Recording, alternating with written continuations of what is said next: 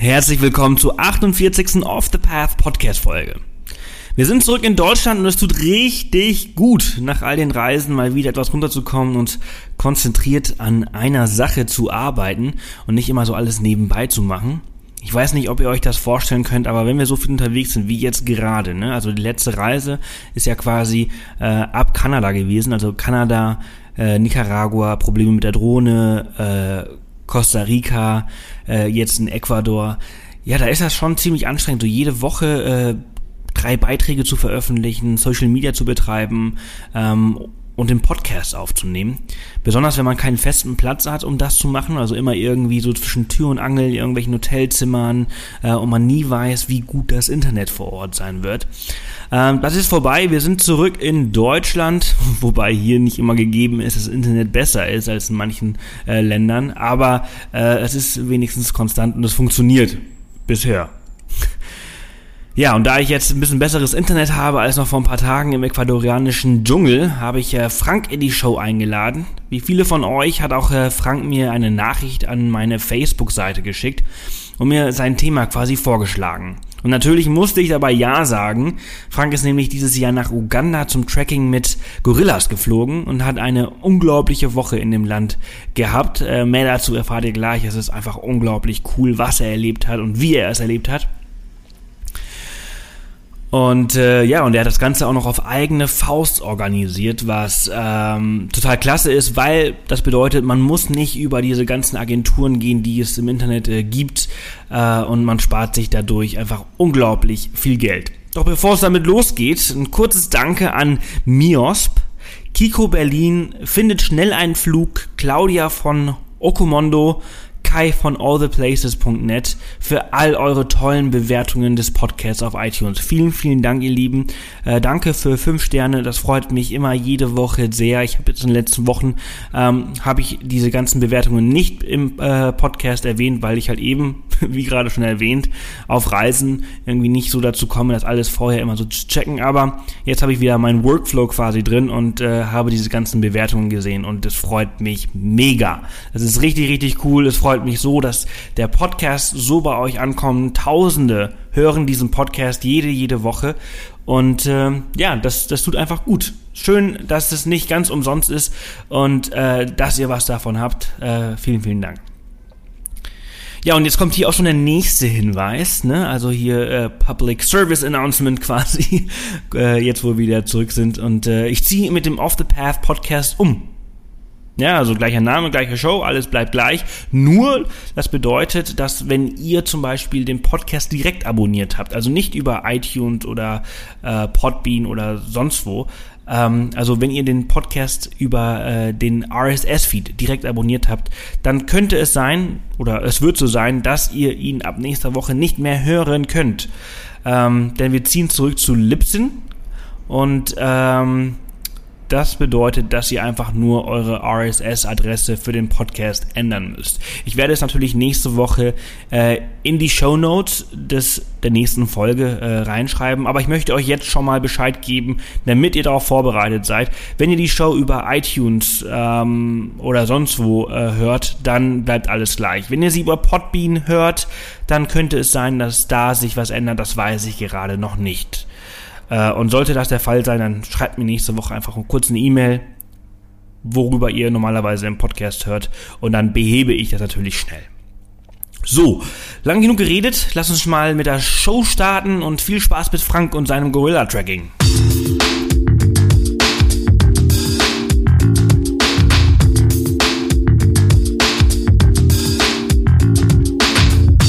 Willkommen zum Off the Path Podcast auf Off the Path bekommst du jede Woche praktische Reisetipps und Inspiration für dein nächstes Abenteuer.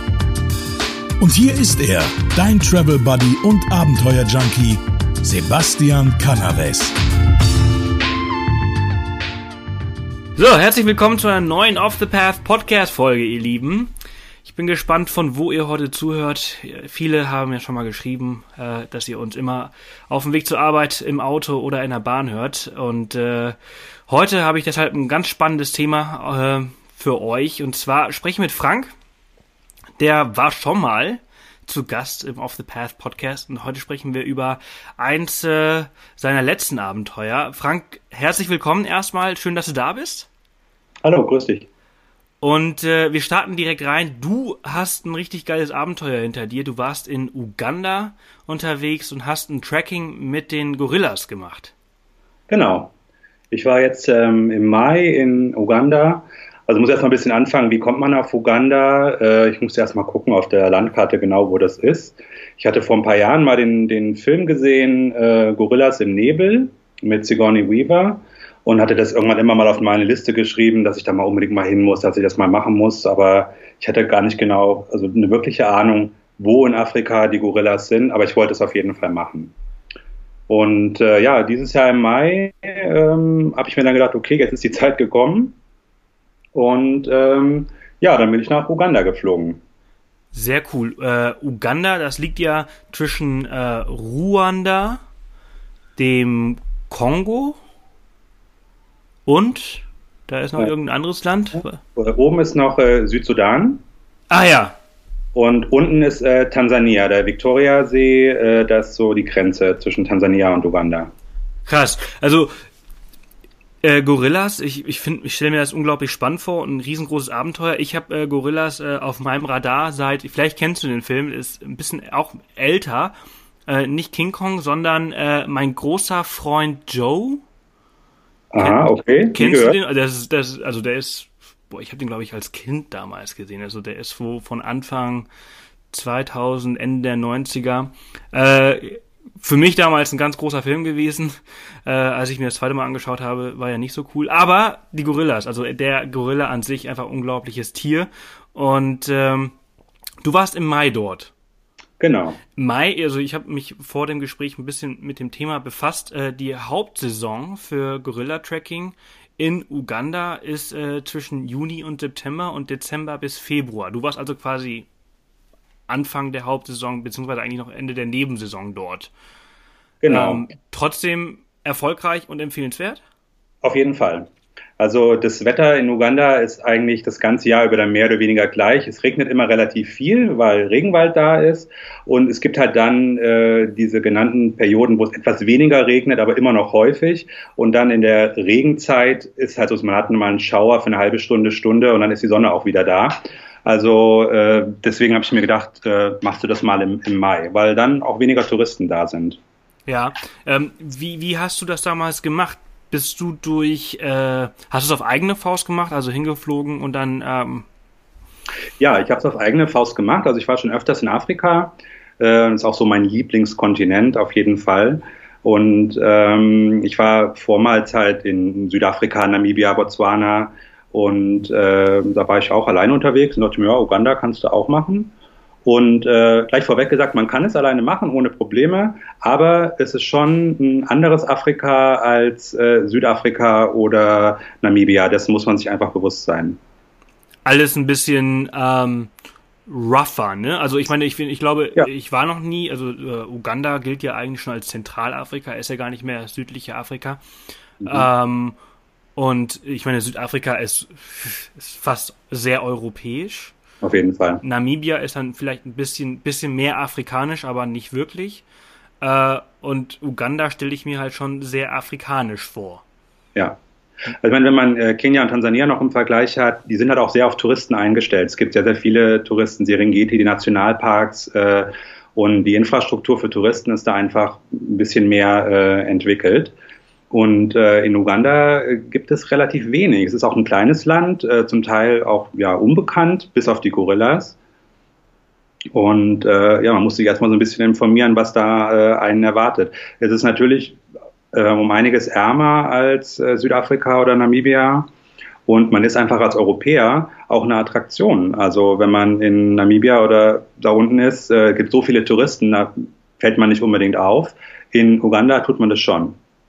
Also es gibt da sehr, sehr wenige Europäer und egal wo man auftritt, so auf den Straßen in den Städten oder so, man ist immer eine Attraktion. Die Leute gucken einen an oder wollen mit einem reden und äh, sie sind sehr, sehr freundlich, äh, zum Teil auch zurückhaltend, aber ähm, man muss sich ein bisschen dran gewöhnen, dass man sich nicht so unbeobachtet irgendwie auf dem Markt äh, aufhalten kann und so ein bisschen durch die Straßen schlendern kann. Das geht nicht so leicht. Hm. Wie, wie, muss ich mir das vorstellen, wenn du so eine ähm, so ein Gorilla-Tracking äh, auf eigene Faust machst bzw. organisierst? Also ich meine, wenn man jetzt mit einem Tour-Operator aus Deutschland das bucht, sagen wir mal, vielleicht in einem Reisebüro oder auf eigene Faust im Internet das bucht, dann wird ja mehr oder weniger alles für einen gemacht. Ne? Also äh, äh braucht man überhaupt ein Visum für Uganda? Man braucht ein Visum für Uganda. Also gleich vorweg gesagt ist, äh, Uganda oder das Gorilla-Tracking als solches ist kein billiger Spaß. Also äh, man muss sich das gut überlegen. Äh, es, es, kostet ziemlich viel Geld. Und äh, das ist bewusst so gemacht von der Regierung, äh, weil die halt auch nicht so viele Touristen da sehen wollen. Und die wollen auch lieber die zahlungskräftigen Touristen haben als die äh, Backpacker muss man auch sagen. Wenn man es mit äh, einem Tour-Operator aus Deutschland macht, kostet es äh, wirklich ein Vermögen, also 2.000, 3.000 Euro äh, auf jeden Fall für eine Woche ähm, bis zehn Tage kostet das. Pro Person? Ja, also mit allem drum und dran. Weil man braucht, ähm, um die Gorillas zu sehen, ein sogenannte Gorilla Permit. Also das ist eine praktisch eine Genehmigung, die ausgestellt wird vom Staat, sehr, sehr limitiert, äh, um dahin zu kommen in diesen Park, wo die Gorillas sind. Und äh, ich, ich weiß nicht genau, wie viele es gibt pro Tag. Es gibt auf jeden Fall ungefähr vier Gorilla-Familien, wo man, äh, die man halt besuchen kann. Und äh, es gibt maximal, ich glaube, sechs bis sieben Personen in einer Gruppe pro Tag. Und äh, das heißt, es ist da kein äh, Massenspektakel. Es ist äh, äh, sehr limitiert. Und aufgrund dessen ist es halt auch äh, ja, äh, ziemlich teuer. Ich habe damals äh, in Google geguckt, wie machst du das am besten, weil ich eigentlich auch diese äh, vorgefertigten Touren oder wo alles so abgesteckt ist, selber auch gar nicht mag. Ich reise lieber so individuell, wie ich selber Lust habe. Ähm, habe aber trotzdem mal geguckt, auch was die Tour-Operator so anbieten, welche äh, Route die fahren und so weiter. Und habe dann versucht, das äh, mir selber so ein bisschen zurechtzubasteln. Ähm, das Problem ist, oder ich bin auch mal so ein bisschen vorsichtig, weil es gibt hunderte von Anbietern in äh, Uganda, die das anbieten. Ich habe dann ein paar per E-Mail angeschrieben, die auch immer sofort ganz äh, aktiv sich gemeldet haben und das alles für mich organisieren wollten. Wie gesagt, äh, teuren Preisen auch. Aber was mich so ein bisschen abgeschreckt hat, die wollten halt alle das Geld haben, sofort. Also nicht vor Ort bezahlen geht gar nicht. Äh, man sollte das dann auch mit Kreditkarte zahlen, ging in der Regel auch nicht.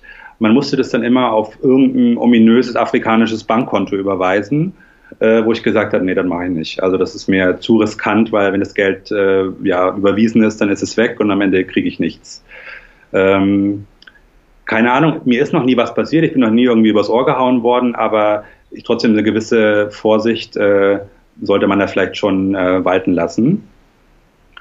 Und äh, ja, ich bin dann letztendlich auf einen, ähm, auf einen, doch auf einen Tour gestoßen, weil in verschiedenen Foren, so bei TripAdvisor oder bei Lonely Planet, ähm, haben die halt geschrieben, dass man eigentlich ohne einen Mittler in Uganda gar nicht leicht an diese Permits kommt. Man kann versuchen, das vor Ort zu machen, man läuft aber natürlich Gefahr, dass das Kontingent für die Permits schon weg ist oder vielleicht auch auf Tage oder Wochen ausgebucht ist das wollte ich natürlich auch nicht. Also wenn man erstmal hinfährt, sollte es natürlich auch äh, dann stattfinden. Mhm. Und also das war auch sehr abenteuerlich mit den Leuten, die geschrieben haben, ja, ich habe das vor Ort versucht und dann wurde ich da vertröstet und dann von A nach B geschickt. Ich weiß nicht, vielleicht gibt es Leute, die es probiert haben, wo es auch geklappt hat. Mir war das zu abenteuerlich. Ich bin dann letztendlich bei einem holländischen mm, Reiseveranstalter oder eigentlich ist es ein, ein Guesthouse, also es ist ein, ein Holländer, ähm, der ist mit einer Uganderin verheiratet. Der hat in Kampala, der Hauptstadt von Uganda, ein Guesthouse. Und der betreibt zusammen mit dem Guesthouse auch äh, so, bietet er Touren an. Also unter anderem halt Safaris, das Gorilla-Tracking oder äh, Raften und so weiter. Und das sah mir dann auf der Webseite und auch bei, in den verschiedenen Foren wurden die immer lobend erwähnt. Und ich hatte die dann angeschrieben, ob sie mir da was anbieten können, was das kostet und so weiter und so fort. Ich musste es auch vorab bezahlen, aber ich konnte es auf ein holländisches Bankkonto überweisen und das ja war mir dann ein bisschen sicherer. Mhm. Weißt du noch, wie äh, dieses, äh, diese Firma oder dieses Guesthouse hieß, oder damit wir dann einfach vielleicht später in die, in die Show Notes verlinken können? Ja, das Guesthouse in Kampala heißt ähm, ICU, also ICU, ICU Guesthouse. Und äh, der Tour Operator, der zusammen mit dem Guesthouse ist, die nennen sich Grasrutz. Also Gras, ich weiß gar nicht genau wie, mit Doppel A, Doppel S und R-O-O-T-Z. Mhm. Aber wenn man googelt, kommt es auf jeden Fall Grasrutz äh, Uganda. Okay, perfekt. Und da konntest du, da hast du eine E-Mail geschrieben und äh, ja. die haben sie dann quasi um dieses Permit gekostet. Denn das kostet ja, also ich habe es nämlich, ich habe nämlich äh, nach, auch nachgeschaut, äh, 600 äh, Dollar zur Hauptsaison und 450 äh, in der Nebensaison oder? Ja. Und das, da muss man schon mal schlucken. Also das ist wirklich, äh, ja, das ist ein Haufen Geld. Äh, genau, und das ist nämlich nur das Permit dafür, dass man in diesen Nationalpark rein darf, um diese Gorillas zu sehen. Genau. Und das war für mich auch ein Grund, äh, das im, im Mai zu machen, wo halt äh, noch, wo das noch ein bisschen günstiger ist. Äh, also 450 ist dann immer besser als 600. Und ich hatte auch überlegt, äh, ob man das halt in äh, Ruanda machen kann, im Nachbarland. Da ist es noch teurer. Äh, und im Kongo ist äh, die Sicherheitslage nicht so, dass man das unbedingt äh, da machen sollte.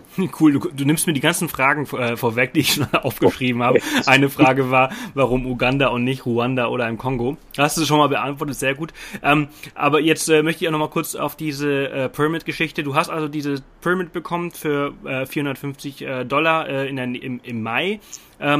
Das heißt aber noch nicht, dass du jetzt einfach in den Nationalpark reinspazieren darfst und dann zu den Gorillas laufen kannst. Du brauchst ja noch einen Guide oder oder. Genau, das ist das dabei. Das ist dabei. Also du hast den, äh, der Guide ist dabei und auch ein Sicherheitsmensch ist dabei und äh, das und das Tracking als solches ist mit der Permit äh, abgegolten. Also ah, mit dem okay. Betrag genau. Okay, und äh, hast, dann hast du bei dem Holländer übernachtet und dann quasi dort dein ganzes Gepäck äh, gelassen und bist dann immer so genau. tageweise in den Park rein. Nee, also der Park als solches ist auch nochmal eine ganze Ecke weg. Also Uganda, man landet in der Regel in, in Entebbe, das ist da, wo der internationale Flughafen ist. Und man muss dann nochmal eine Stunde fahren nach äh, Kampala, was die Hauptstadt ist äh, von Uganda. Da befinden sich ja die meisten Hotels äh, und so weiter. Und man fährt dann von Kampala nochmal, ich glaube, acht oder neun Stunden ungefähr war das, bis dahin, wo der Park ist. Also man kann das nicht in einem Tag machen. So, da war eine ganz kleine Unterbrechung in der Verbindung, äh, obwohl wir gar nicht so weit auseinander sind. Äh, hat macht das Internet manchmal ein bisschen Probleme, aber wir machen direkt weiter. Äh, Frank, du hattest erzählt, äh, dass du dann quasi äh, Richtung Norden in den Park gefahren bist und dort hast du dann irgendwo übernachtet. Wo hast du dort übernachtet? In äh, einer Lodge wahrscheinlich? Genau, also es hatte den Namen Lodge, aber es hatte eher was von Camping. Und äh, es war, also es war an einem See, ich habe den Namen mal vergessen, ähm, und da waren halt so Hütten an dem See, auch mit Steg, wo man dann rausgehen konnte. Man konnte auch in dem See baden. Das fand ich äh, wunderbar. Also das war eine Landschaft wie in der Schweiz, also mit Hügeln, Bergen drumherum und äh, dieser See mit dem ganz klaren Wasser. Ich habe mich auch hundertmal versichert, dass da keine Viecher oder irgendwas drin ist. Absolut sauber und ohne Tiere. Also man konnte da schwimmen und ähm, es war halt ein bisschen, es war einfach. Die Hütte, in der Hütte gab es keinen Strom, nur so Taschenlampe, es waren äh, so äh, Bankbetts drin, äh, Gemeinschaftsbad äh, und Dusche war ein bisschen so um die Ecke. Und wenn man halt duschen wollte, musste man eine Stunde vorher Bescheid sagen. Und dann hat der äh, Mitarbeiter da äh, Feuer gemacht und das Wasser heiß gemacht und dann konnte man da duschen. Und Essen gab es bei der Familie, der die Lodge gehört hat, im Haupthaus. Die Frau hat dann gekocht und dann gab es für alle Essen, man hat alle zusammen am Tisch gesessen und es war, also ich fand es klasse. Cool. Und dann hast du dort äh, wie lange übernachtet oder also für das Tracking bist du dann immer quasi äh, alle paar, also jeden Tag in in den Nationalpark rein, in den Wald rein, hast dir die Gorillas angeschaut und hast dort wieder übernachtet oder hat man dann quasi im Regenwald selbst übernachtet? Also diese Lodge war in der Nähe von, von dem Wald, also da war es vielleicht nochmal eine halbe Stunde mit dem Auto von da. Aber man muss auch sagen, die, diese Permit, die erlaubt dir ungefähr zwei Stunden bei den Gorillas zu sein, einmalig. Also man hat dann nicht äh, mehrere Tage. Also man kann hin, man kann Zeit mit denen verbringen und dann muss man auch wieder gehen. Okay, und was, also, was passiert, wenn du die halt jetzt nicht siehst? Hm, dann kriegt man das Geld wieder, aber die garantieren so, dass man in 90 Prozent äh, der Fälle die äh, auch sieht.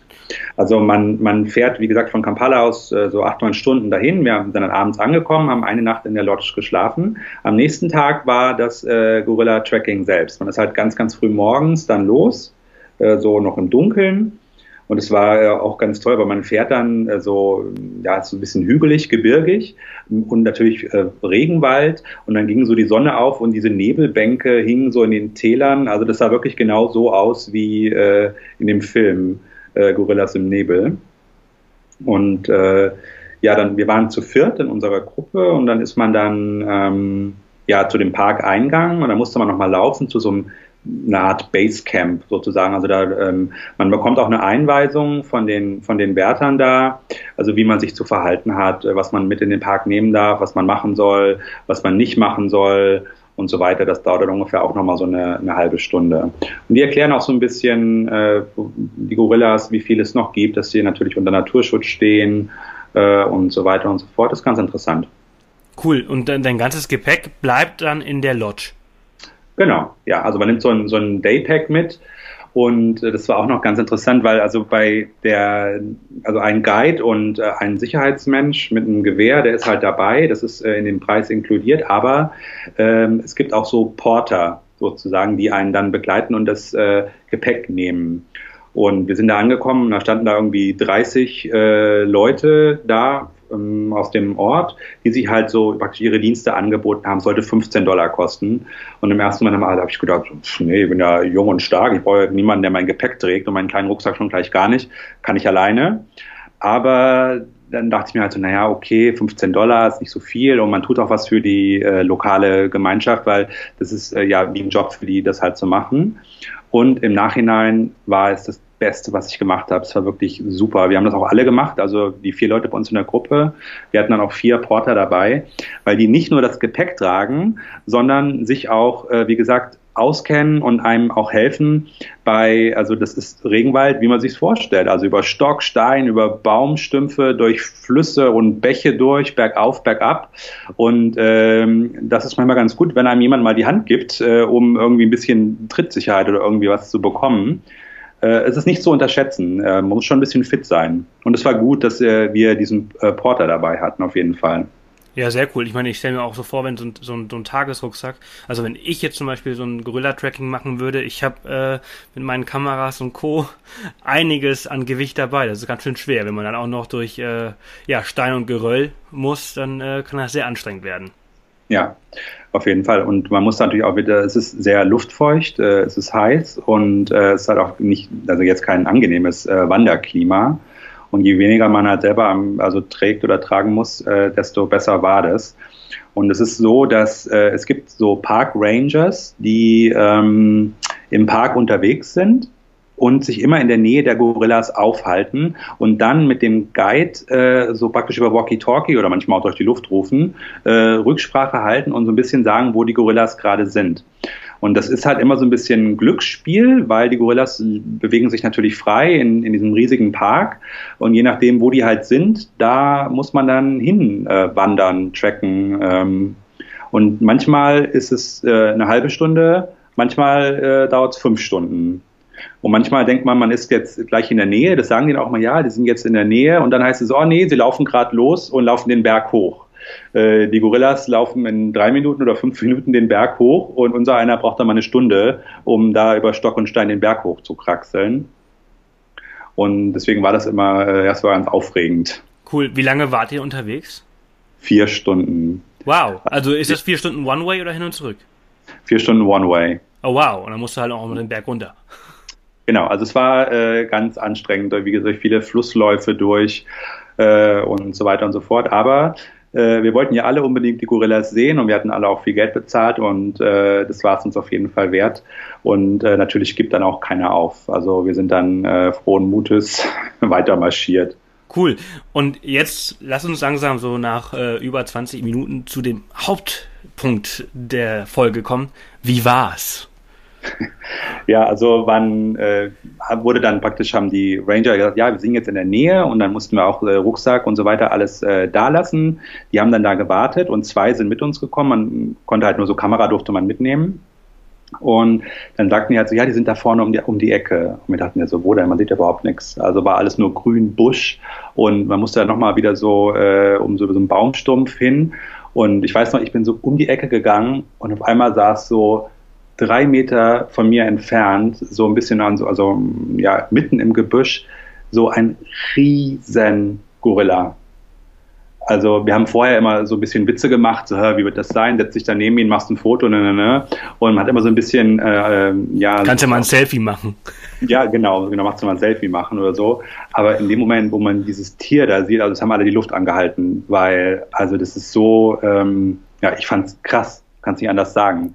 Ähm, erstmal hat er einen äh, angeguckt und man, man guckt da nicht äh, in die Augen äh, von einer Kuh oder von einem Hund. Man hat das Gefühl, es ist ein Mensch, der einem gegenüber sitzt mit, äh, mit Bart und Haaren. Also die, das war, äh, wie gesagt, ich kriege immer noch Gänsehaut, wenn ich dran denke. Und das Ganze war drei Meter äh, neben mir und das war auch gleich der Silverback, also einer oh, geil. Krass. Hauptmann sozusagen oder das Oberhaupt der Gorilla-Familie.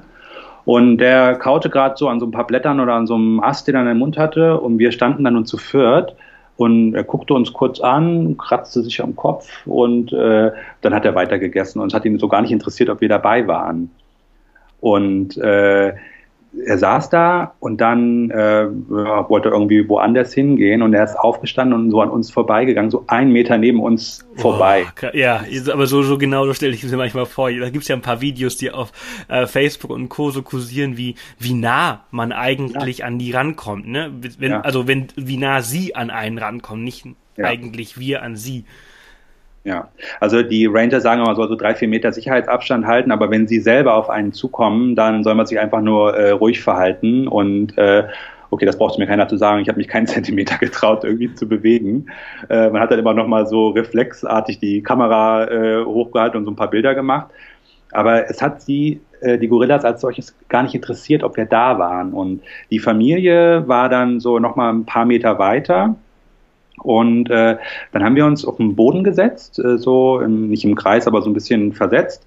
Und wir haben denen einfach zugeguckt. Und das war so äh, bewegend, äh, denen zuzugucken, weil war ähm, der Silverback und waren ein paar norm normale Gorillas und waren dann auch ähm, kleine Babygorillas da und die Mütter dazu und denen halt äh, so zuzugucken, wie die Mütter mit ihren Kindern spielen oder oder äh, wenn die Kinder mit mit einem Stein irgendwie spielen, das sieht so menschlich aus, das sieht wirklich menschlich aus. Oder wenn sie sich äh, kratzen, weil sie haben Hände, sie haben Finger, ähm, es ist wirklich unglaublich. Und du bist, du sitzt da mittendrin. Und äh, so ein kleiner, so ein Babygorilla, der wollte irgendwie zu einem anderen laufen und der musste an uns vorbei. Und dann ist er so äh, den Berg runter und ist er so ein bisschen in Stolpern geraten und hat dann so mit seiner Hand sich an dem Bein äh, von einem anderen äh, festgehalten und praktisch so um die Ecke geschwungen. Also ja, ja. haben kein, keine Berührungsangst. Also die sehen einen so wie einen von sich selbst. Krass. Oh, ich kriege richtig eine Gänsehaut bei der Erzählung. Es muss, das muss ein unglaubliches Gefühl gewesen sein. Ja, also so äh, Natur pur. Und ähm, die manchmal, also haben die auch so geknurrt und man hatte immer dann äh, so Angst, dass man da automatisch so einen Schritt zurückgegangen sind, wenn sie irgendwie mal so aus dem Nichts raus so ein bisschen geknurrt haben, weil wenn die knurren, da vibriert die Erde, ja. Und, aber die Ranger haben immer gesagt so, nee, keine Angst, keine Angst, sie tun nichts. Sie sind ganz friedliche Tiere. Also die würden nie einen von sich aus angreifen, weil sie einen, ja, wie einen von sich äh, sehen. Wow, genial. Wie lange wart ihr dann dort? Also wir waren, es hieß irgendwie so anderthalb Stunden und naja, für so ein bisschen Trinkgeld durfte man dann noch zwei Stunden bleiben, aber die Zeit verging wie äh, im Nix. Ich glaube, ein paar hundert Bilder gemacht, natürlich Videos äh, mit dem iPhone geschossen und äh, ja, das einfach äh, auch erlebt. Und wenn man zwei Stunden hat, irgendwann kann man die Kamera halt auch mal weglegen und kann sagen, okay, ich, ich gucke jetzt einfach mal und erlebe das mit meinen Sinnen, nicht nur durch eine Kameralinse, äh, das äh, da ja zu sehen und zu erleben. Cool. Und dann äh, und die Affen oder beziehungsweise die Gorillas, die äh, waren dann auch die ganze Zeit so um euch herum und haben einfach ihren sind ihrem Business quasi nachgegangen.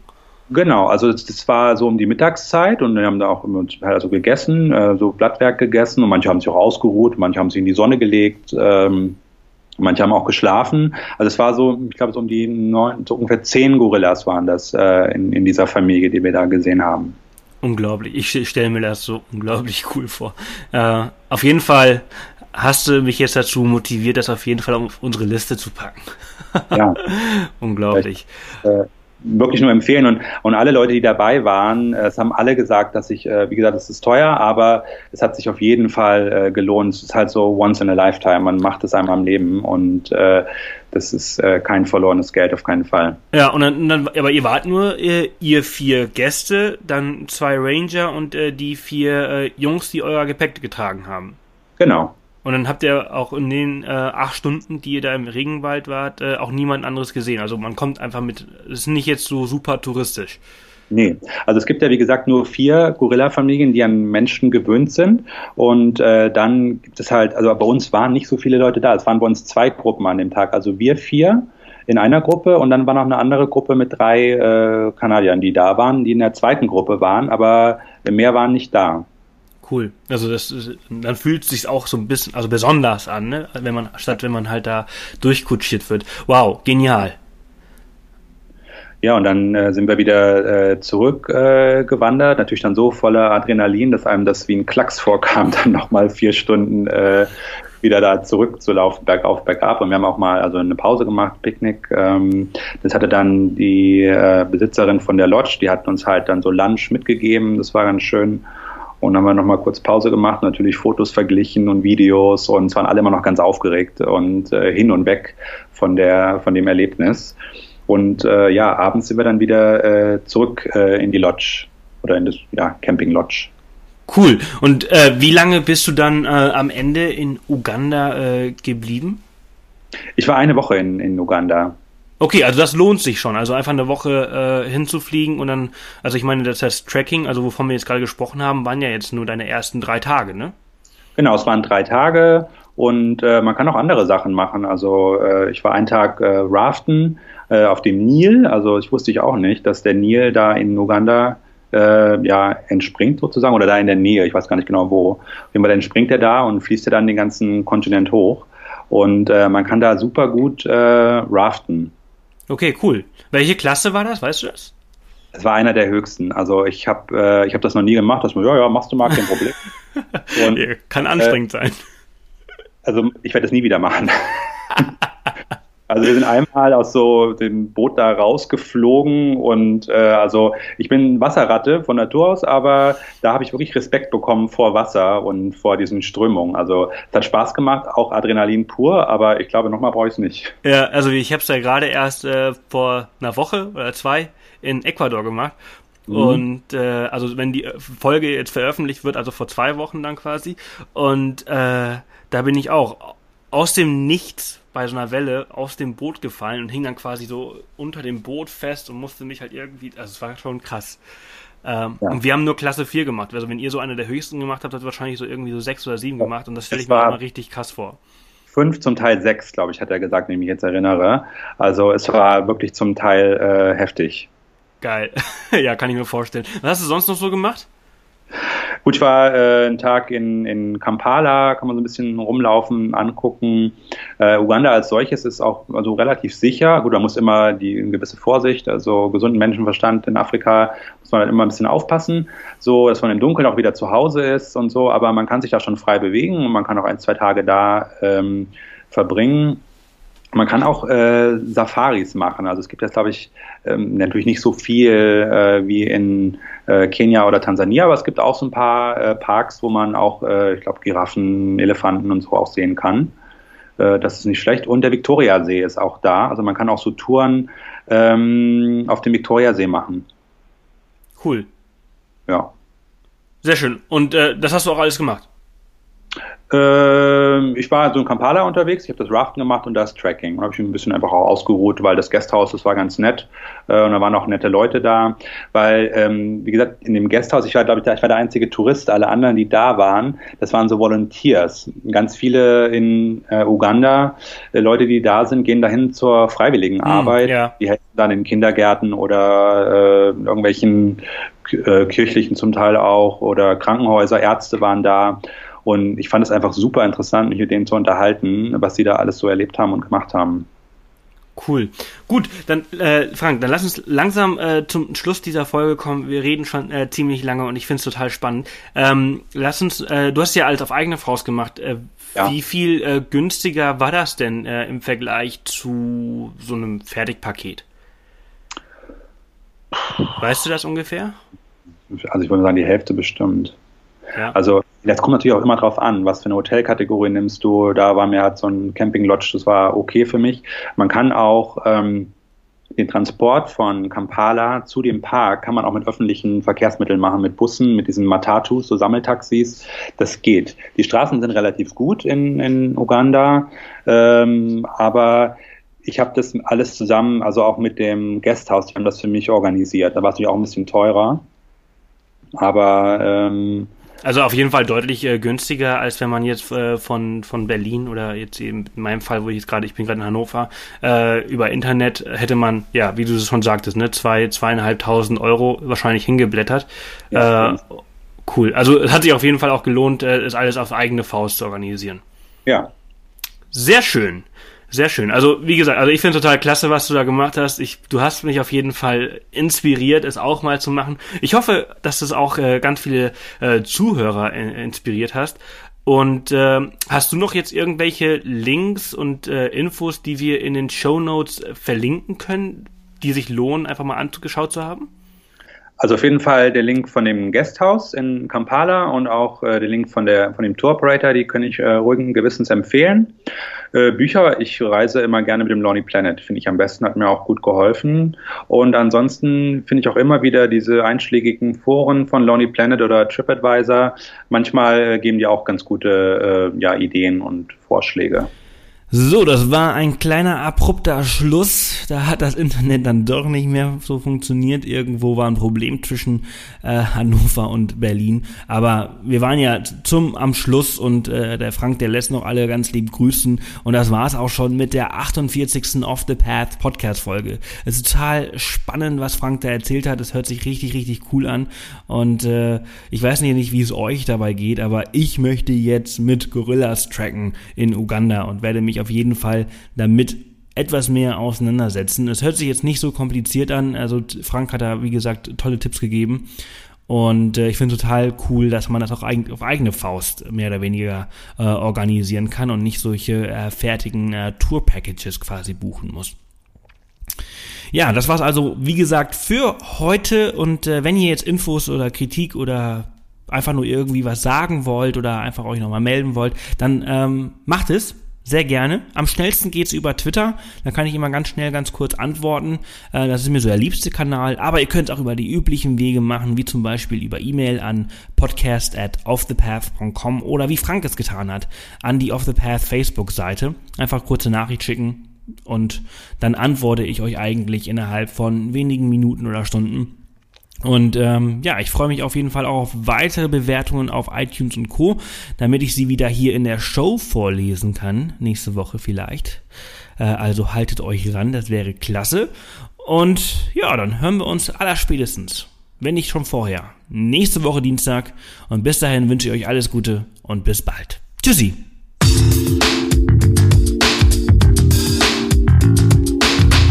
Das war wieder eine Off the Path Podcast Folge.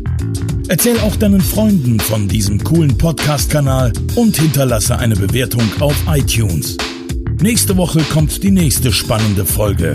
Bis dahin, mach jeden Tag zu deinem Abenteuer.